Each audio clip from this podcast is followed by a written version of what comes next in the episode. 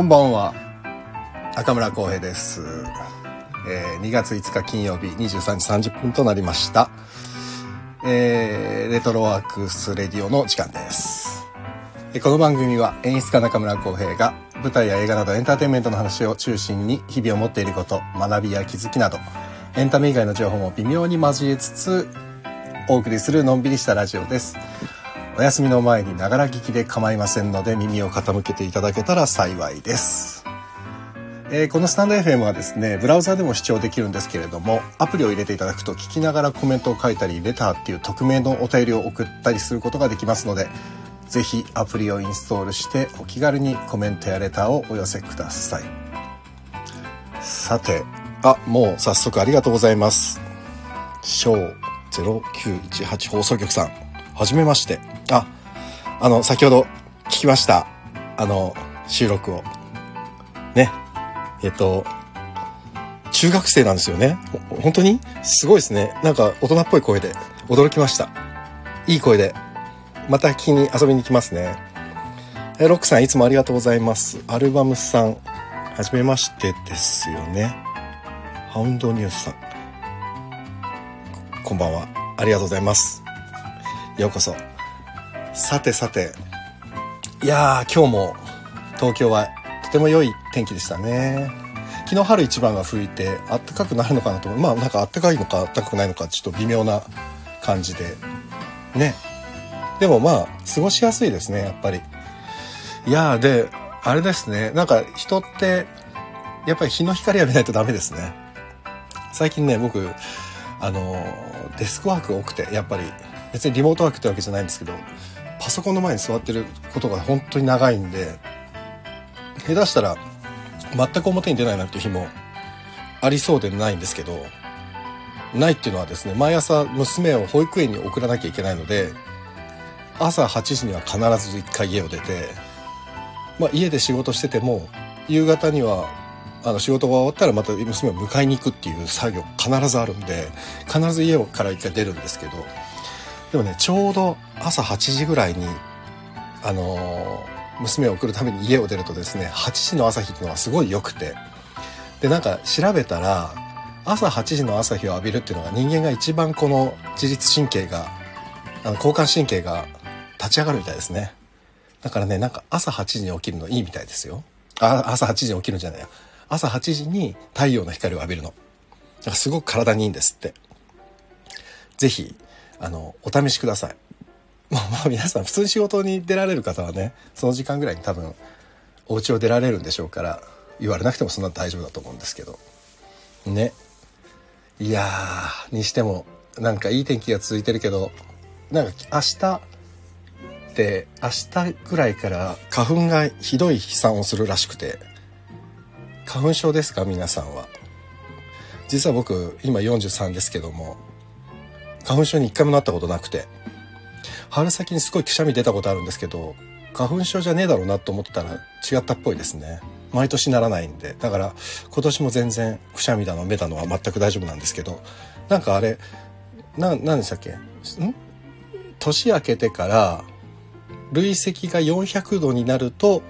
花粉がバッと一気になんか散るらしくて。スギ花粉が。で今ね、えっと累積385度なんですって。385度。で明日の最高気温が15度なんですって。ってことは明日400度に到達するわけですよ。ということはですよ。ということは明日以降がからスギ花粉がすごい飛散が増えるらしくてだから花粉症をお持ちの方は特にお気をつけくださいねなんか、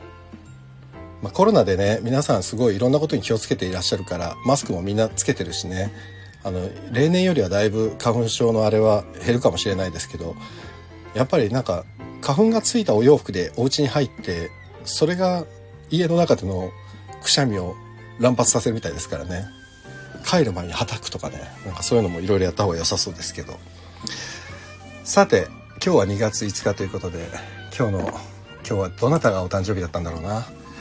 いつの間にかお誕生日を発表する日にななんかあれになってますけど最初に。女優の川上舞子さん大地真央さん。大女優ばっかりだな。森脇健児さん。長州小力さん。長州小力さん？長州力じゃなくて長州小力さんか。竹内美和子さんね。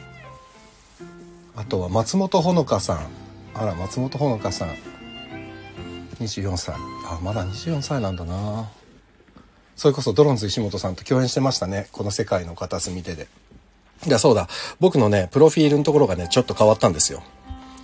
あのプロフィールをあのスタンド FM の僕のプロフィールを見ていただくと分かるんですけど DIP っていうのがつきましてこのスタンド FM ってあのフォロワーが1000人超えて再生回数が何回になるととかみたいのがあってそうなるとね SSP ってスタンド FM なんだっけなスタンド FM なんとかパートナー。だ公公式のスタンド FM のえっ、となんか MC みたいなななんか認定されるらしくて。そうすると YouTube みたいに収益性になるんですよ。だから皆さん多分ね、フォロワー増やして再生数増やしたいっていうので、多分一生懸命皆さんやってらっしゃって、まあ、僕もできればそこに行けたらいいんですけど、なんかそこを別に狙ってやってるわけではないので、まあ気長に行ければいいかなと思ってるんですけど、で、僕のね、プロフィールにはね、今 DIP っていうのがついてます。DIP っていうのが。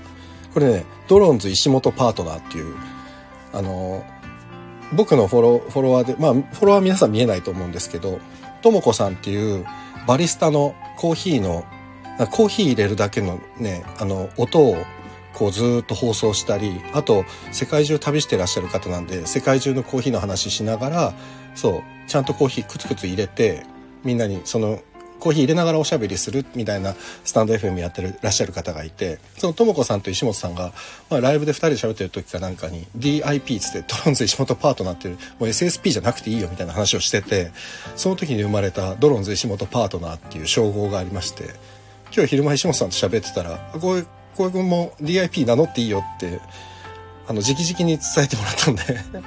プロフィール欄に DIP をつけましたので、僕も正式にこれでドロンズ石本パートナーになりました。あの、収益はないですね。石本さんからなんかお小遣いもらえるみたいな、そういうのはないみたいです。ただ、あの、ドロンズ石本の友達だよっていう、それだけのことみたいですから、あの、DIP になりたいスタンド FM の、あの、方はですね、やってる方は、ぜひ、あの、石本さんのチャンネルをフォローしてですね、石本さんにガンガン話しかけてみたらいいと思いますよ。DIP になりたい。DIP の噂を聞いた。石本さんからお小遣いがもらえるって噂を聞いたって言ったら多分大変困ると思うんで、ぜひ石本さんのチャンネルの方に伺ってみてください。はい。ということで、いつもね、このね、前説が僕長くて、本題に入る前にもうほら10分経っちゃって。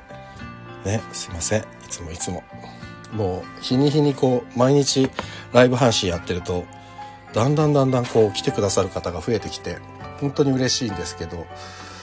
ね、中身がある話がちゃんとできていると自分では思えないので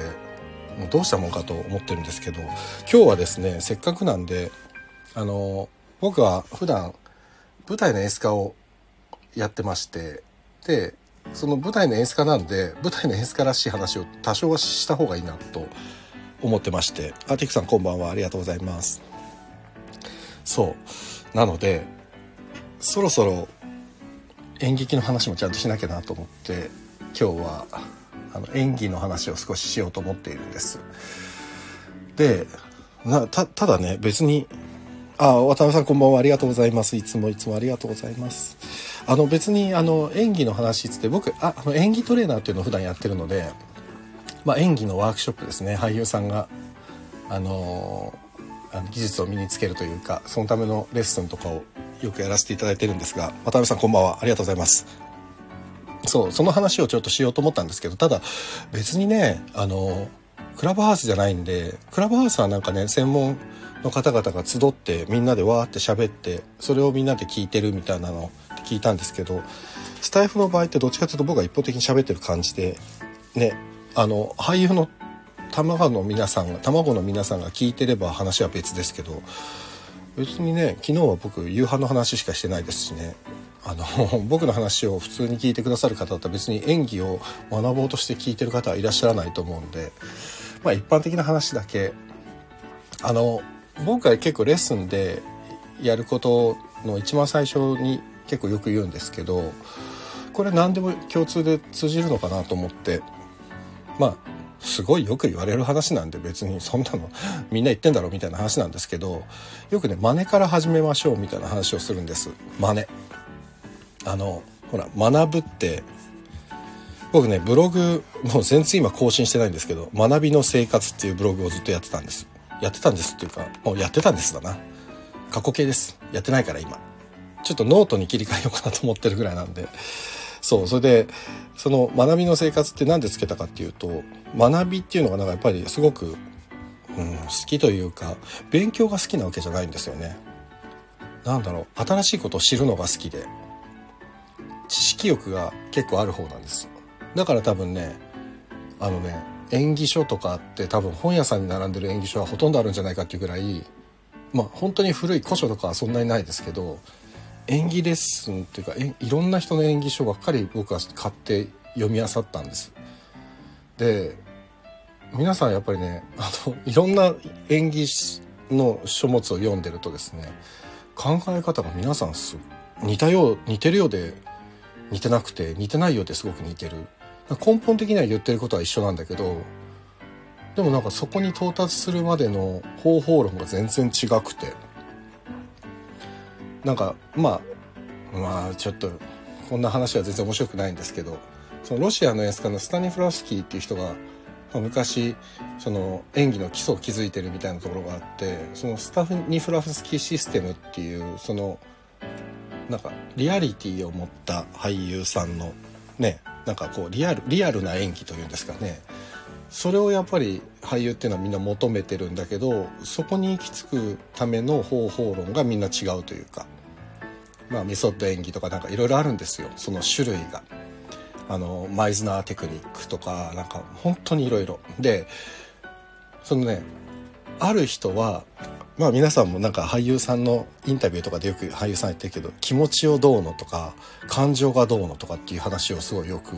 する。だから感情からそこのリアルな演技に到達しようとする俳優さんもいれば例えば西村雅彦さん。あの古畑任三郎の今泉君やってた古畑もう随分昔ですけどあの西村雅彦さんの書かれてる演技書とかだと西村さんはどっちかっていうと本の解釈はあんまりしなくていいんじゃないかっていう台本の解釈をしないでどっちかというと声とか表面的なところから自分は作る。なんかそういうレッスンの仕方を勉強しませんかみたいな本でだったりするんです。あだから本当に人によってやり方が違くて。そうで向こうの例えば外海外のそのスタンダードと呼ばれるメソ電儀の書物とかもいろんな人の種類のを読んでるとその感情を思い出せ。その例えば誰かから、ね、悲しい出来事があった時にその時の感覚を疑似再生しましょうみたいなことを書いてる人もいればなんかもっと暴力的になんか暴発的に気持ちがバンって高ぶった時の感覚を思い出すためにその時の衝動をうまく使えばいいんだみたいなちょっと難しい話をしたりする人もいたりしてなんかね本当みんな言ってること違う。しただそのねいろんな言ってることが違う人たちのやつを一通り全部読んでどこみんないいところがあってみんなわけわかんないところがあるんでなんかうまくピックアップしながらやれればいいなと思っていろんなのを読んでるんですけど日本のあれですねあの演技指導というか僕も含めてなんですけど演技トレーナーって多分きちんとこういうのっていうない演技論がやっぱりないんですよね。15年くらい前にこういう本を書き集めて読みはじ読み漁り始めた頃からないなと思ってて未だにないですね。その演技を学ぶための日本人が演技をきちんと学ぶための確立された方法論っていうのがやっぱり今もない。これはすごいことだなと思って。でまあこれは演技やってる人とかだとまあ知ってて、まあね、やられてない方とよくわかんないと思うんですけど最近ねこの映画24区っていうあの映画監督とかがすごくよくワークショップあの演技練習の場をたくさん作ってやってる映画24区っていう、まあ、カンパニーというか集団があってでそことかがよくね俳優の教科書とか俳優の演技術とかとか演技訓練とかっていう本をいくつか出されててでレッスンとか最近行くとこの映画24区のこの本を持ってる若い人たちがたくさん結構いてでも確かにこの本はすごく面白くて読みやすくて分かりやすかったんですけどこの本の中にも監督さんのインタビューが山ほど載ってるんですけど皆さんアプローチの仕方が違うんですよ。だこれ俺10代20代の時にこの本読んでたらこれ皆さんの読んでみんな方法論違うけど全部やろうとしちゃうのかな？それともどれかをきちんとピックアップする脳みそが俺にはあったんだろうかとかねちょっと考えちゃう。だから今今の10代20代の子はこの24区の映画あの俳優の教科書とかを読んでどう思ってるんだろうっていうのをちょっと本当に聞いてみたいんですけど最近ほらコロナの影響で対面レッスンがないもんですからあんまりみんなの言葉を聞けないので、ね、こういうの読んでる子たちはどうやって自分で取捨選択してるんだろうなと思いながらちょっとうん本読んだりしてるんですけど、うん、で最近あそうだ、ま、学ぶの話からこんなにいろんな本の話になっちゃってるんですけど最近ねワークショップ業界というか演技書で多分一番売れてるのがね多分ボビー中西さんのリアリズム演技ってやつだと思うんですよね。このボビー中西さん多分今日本で一番お忙しい演技トレーナーじゃななんじゃないかな。すごい多分お忙しいですねボビー中西さん。ボビー中西さんはそれこそさっき言ったんですけどマイズナーテクニックっていうのをちゃんと本場で習って勉強されて戻ってきてる方なんで多分日本で今一番なんと明快に多分演技レッスンをやられてる方なんじゃないかなまあねちょっと他の方のはちょっと分かんないですけどただボビー中西さんは多分一番有名かもしれないですね。ただボビーさんの本読んでてもあなるほどあすごいなと思うこともあればえこれどういうことなんだろうってやっぱり思うとこもだからだからやっぱり正解ってないんだなと思って。うん。だから正解って何なんだろうなってまあ芸術の世界に正解なんてないのでそもそも。だから演技レッスンやってても自分がこうやってレッスンやっててるんだけど正解がないものを伝えてるから本当にこれでいいんだろうかって多分やってる本人が思っててくれないと多分変な影響を与えちゃうんですよね。うん、演技の場合ってなんかある意味本当に心をなんか通わせながらやっちゃうもんですからそういう意味ではその先生が言ったことが全て正解だとかあ全てこの人が言ってることは正しいと思っちゃうとそれはそれで多分すごい迷路に迷い込んでしまうというか、うん、だから多分その自分の中である意味自分にはこういうのが合ってるって考えられる人じゃないと俳優として勉強していくのがかなりしんどくなるんじゃないかなと思っちゃうんですよね。うん、だから僕もうなんかちょっとかっこつけじゃないですけど自分のことをレッスンの時に「先生って呼ばないでください」ってよく言っちゃうんです。あの多分先生っていう立ち位置に入るとですね言ってることが全部正解になっちゃうんでそれちょっと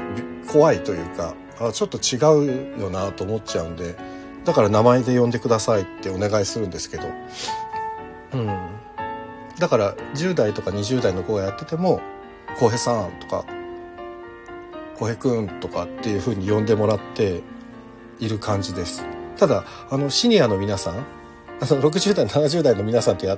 やるときはもう逆にね60代70代の皆さんと演技レッスンをやることがあって僕もそれがすごく楽しいんですけどあのそういう時は6070代の皆さんの方がいくら下の名前で呼んでくださいって言っても絶対中村先生って呼ばれます。これはもう本当に徹底して皆さん非常に礼儀がやっぱりね大先輩方に人生の大先輩の皆さんにあの先生って呼ばれるのはこんなにしんどいことはないんですけど皆さん呼んでくれるんですよねあすいません偉人の名言に学ぶ心理学さんあ、ありがとうございます。おそらく初めまして。なんかすごいいいタイトル。え偉人たちの名言を心理学の要素を交えながら解説していきますって楽しそうなチャンネルですね。あ今度ぜひ遊びに行かせていただきます。あと会長、会長、今晩もありがとうございます。週末ですよ。ちょっと金曜になるとね、みんな気が楽になってんのかな？わかんないけど。さてさて、何の話でしたっけ？そう。なんで、その、演技する時の話あ演技する時の話というか演技書の話でだからあの自分のだから僕もね多分いろんな本を読んでて思うのは自分にもまだ確立された何かってないのかもしれないなと思う。まあこういうふうに役者を持っていきたいというのはあるんですけどでも果たしてそれが正解なのかわからないじゃないですか僕にもね。だから少なくとも10代20代とか若い俳優さん皆さんが迷わないようにだけはしたいなとは思いながら今いつもやってるんですけどなんとなく明快な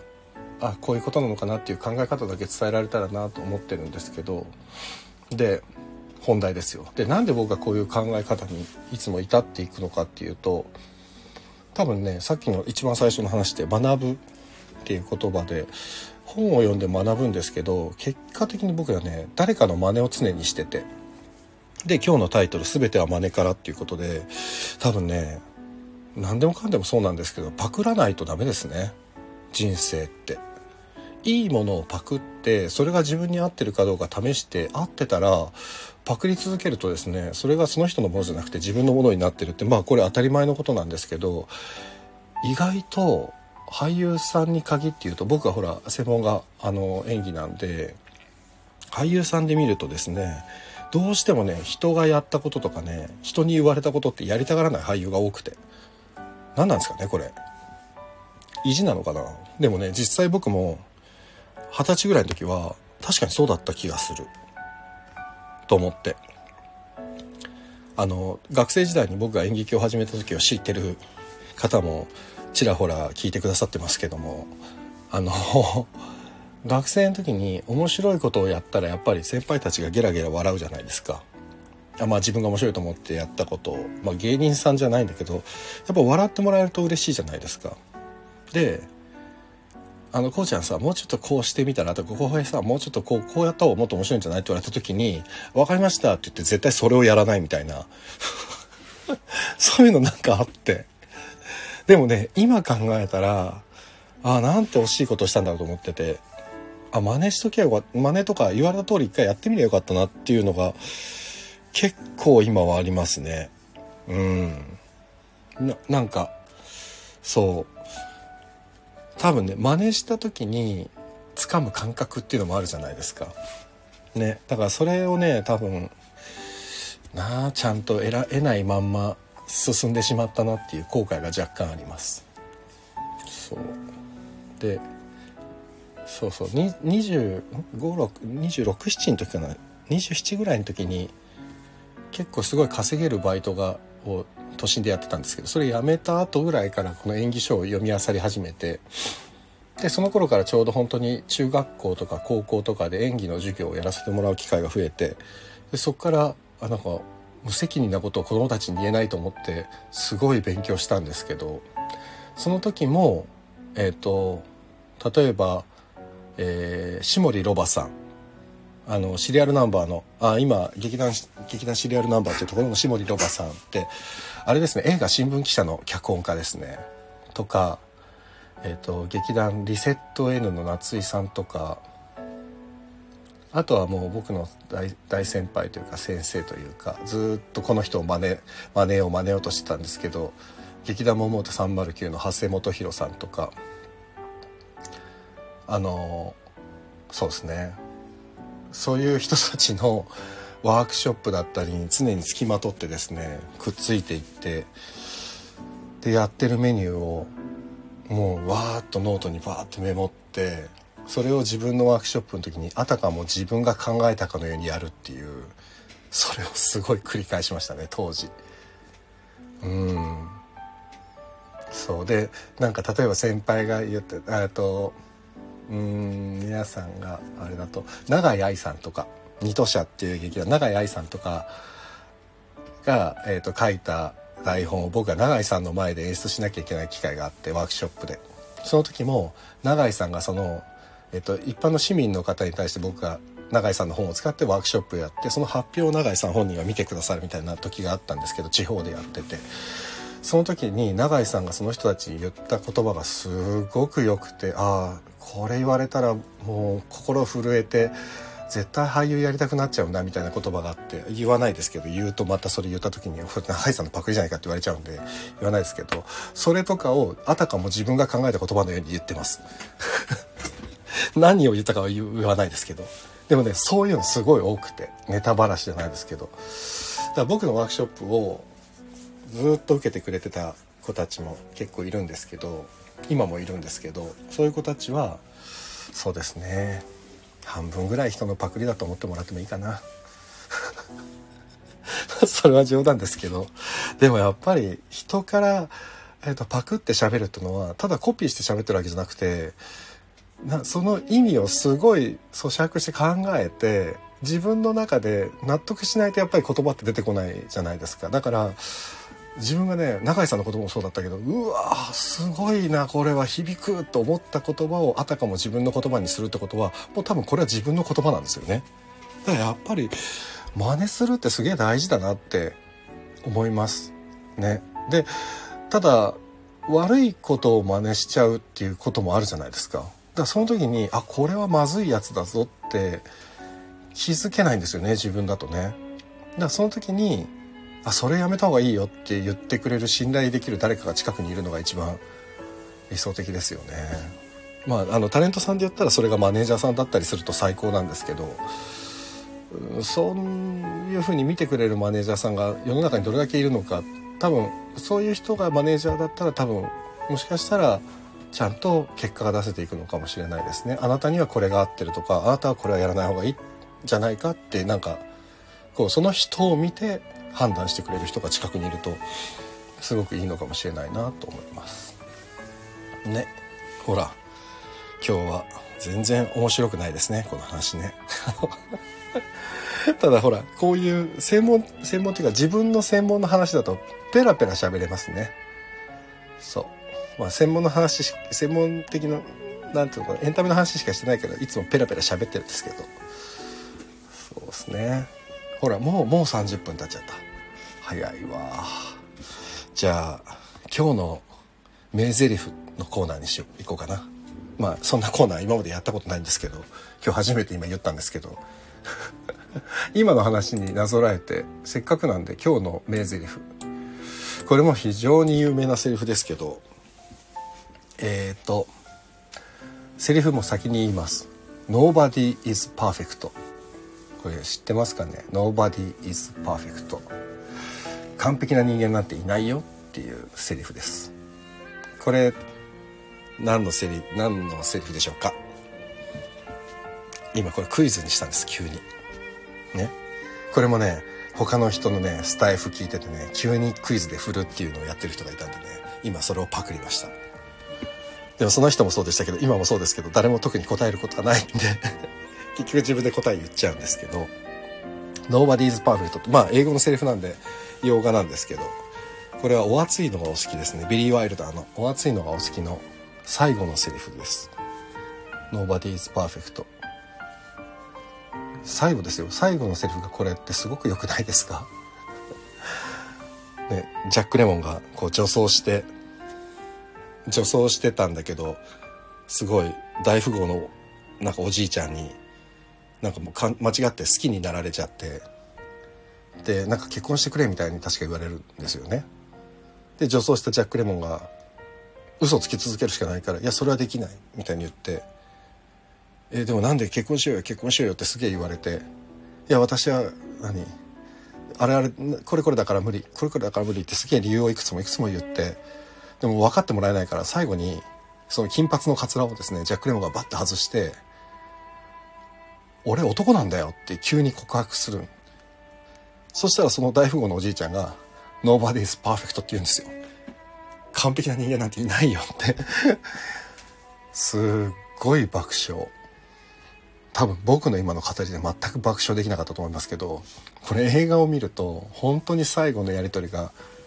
滑稽でただねなんかね確かにどうせ完璧な人間なんていねえんだからそれこそあれですよなんだっけ若智子若智子の人。ねあれですよ。ちっちゃいことは気にするんだですよ。まあね俺男なんだとは別にちっちゃいことじゃないですけど。ただあのセリフはすごい元気になるセリフでしたね。見てて本当に、うん、興味のある方は是非「お熱いのがお好き」を見てみてください。ビリー・ワイルダーの映画は本当に面白いですね。どれも。うん。なんか僕どっちかというと邦画ばっかり見るんですけど洋画は本当ビリー・ワイルダー見ましたね。たくさん見たな。でもこれもね三谷さんの影響ですね。三谷さんがビリー・ワイルダーが面白い面白いって言ってたからえっ、ー、と、えー、三谷さんの舞台を見て三谷さんにハマった直後ぐらいに20代の本当に前半とか中頃ぐらい中頃ぐらいにビリー・ワイルダーばっかり見ました。うん。まあそんなとこかな。ということで今日の名台詞は「Nobody's Perfect」でした。はい。なんか質問ある人。まあラジオで質問ある人っていうのもちょっとあれですけど。ということでさあ今日はもう30分経ちましたからこんなもんにしましょう。あそうだ。なんか個人的にすごい面白いことがあったんですよって昨日言って明日喋りますって言ったのに喋るの忘れたんでで昨日間違えてね明日で今週は最後ですって言ったんですけど日曜日お休みにして土曜日までやってるんで月堂でやってるんで明日が今週は最後ですね。すげえな毎日続くもんですね。ね楽しいわ。なんて毎日やってるんで別にあの無理してあれですからね。あの聞きたい時に聞きに来ていただいてあつまんねえなと思ったらスッともうもう気づかぬうちにさっと抜けていただければもうそれで十分ですので。また今週は明日2月6日にあもう今日ですね。2月6日のまた11時半頃にお会いできればと思います。それでは、えー、皆様良い夢をお相手は中村浩平でした。おやすみなさい。ありがとうございました。